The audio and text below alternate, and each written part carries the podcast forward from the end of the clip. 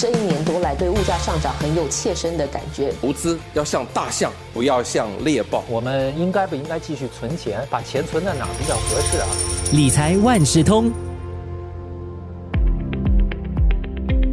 理财万事通，你好，我是九六三好 FM 的思远。近来呢，很多东西都涨价了，比如说大米啊、咖啡等等的。要举办婚礼的朋友哈，可能也会发现他们的婚礼开支也水涨船高了。有业者就表示呢，婚礼的开支在这三年来增长了高达百分之二十，因此呢，准新人应该提前做好婚礼的规划，才可以避免在结婚之前就负债累累。这一期的早报播客理财万事通就邀请了联合早报财经新闻记者黄秀慧和我们分享准新人应该如何做好婚礼之前的理财规划以及降低这方面的开销。秀慧你好，思源你好。那我们都知道举行婚礼呢是需要挺多的花费的，准新人应该如何做好婚礼之前的理财规划呢？规划的第一步其实就是要从储蓄那边开始。那么一对情侣如果他们有结婚的打算的话，可以在交往时期就开设一个联名银行户头，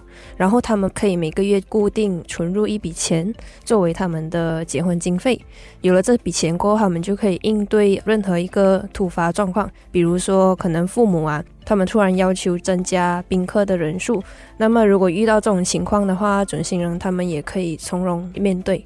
那么，受访婚礼策划师就有提到说，婚礼是一个充满欢乐的日子，那么准新人就不应该为此而负债。制定实际的预算是筹备一场婚礼最重要的事项之一。那么，准新人了解如何分配支出也是存钱的第一步，而不是盲目的为一些他们最终可能不需要或者不想要的开销而买单。那么之后呢，准新人他们也是需要去遵守这个预算，就不要过多花费。当然，如果他们有剩余的钱的话，他们也可以用来买房，或者是装修，或者是度蜜月等等。那我们都说哈，如今的物价上涨，以前跟现在的婚礼又有什么不同呢？呃，现在其实很多东西都更贵了。如果你平均来看的话，婚礼现在的总开销大约七万五千四百元，比两年前增加百分之五到百分之十。那么，如果你从个别开支来看的话，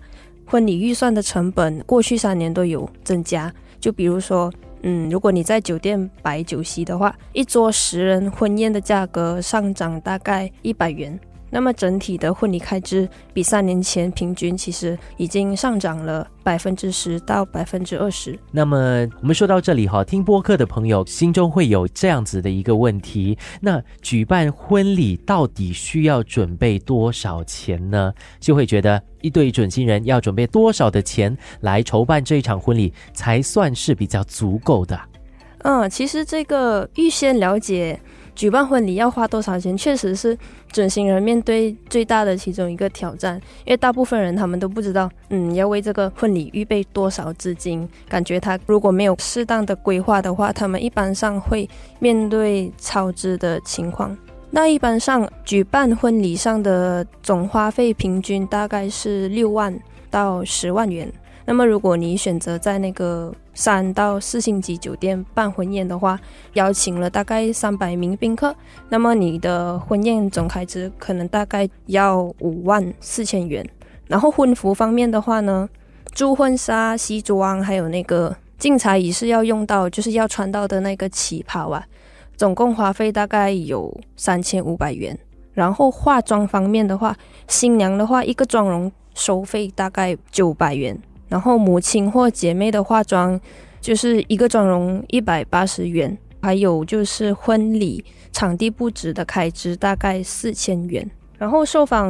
婚礼策划人就有说，一般上准新人在步入社会过后啊，通常会用一到三年的时间来储蓄这个结婚基金。可是因为考虑到这个物价不断的上涨，他们就可能会选择把钱花在对他们比较重要的事情上。嗯，秀慧给大家说了，呃，这个婚礼一般上哈，大概的花费是什么？按每一项的开支来讲解。但是我们说到这里，有没有一些可以减少开支的方法呢？婚礼的整个开支，其实最大一笔就是婚宴。嗯所以呢啊，呃，对他们可以先敲定宾客的名单，你先确认一下你要邀请多少人，然后可以帮助你先选好场地，可能你要在餐馆或者是你要在酒店。可以大概就是算出你婚宴要用到多少钱，可能就对你规划婚礼的预算就有一些帮助啊。对，另外一个建议就是因为很多婚礼场地供应商他们一般会举办婚礼展览，所以准新人其实他们可以留意一些展览啊，或者是促销活动啊。嗯，会推出一些配套，啊，他们会有一些配套，价格比较优惠一点嗯啊。对对对嗯因为准新人有时候他们办婚礼的时候也是要考虑到父母的一些期许啊，他们父母会有一些期望，所以如果你的父母他们有坚持要在酒店或者是宴会厅摆酒席的话，准新人可以考虑在三或四星级酒店摆酒来降低他们开销。嗯啊，然后或者是有一些准新人，他们也是会选择在餐馆举行了，开支一般会比较低。在餐馆摆酒的费用最低是每人八十元到一百元，嗯，如果是酒店的话，平均每个人是两百元。哦，它的费用是减少一半的哦，其实它差别蛮大的。OK，如果是在婚服方面的话，定制肯定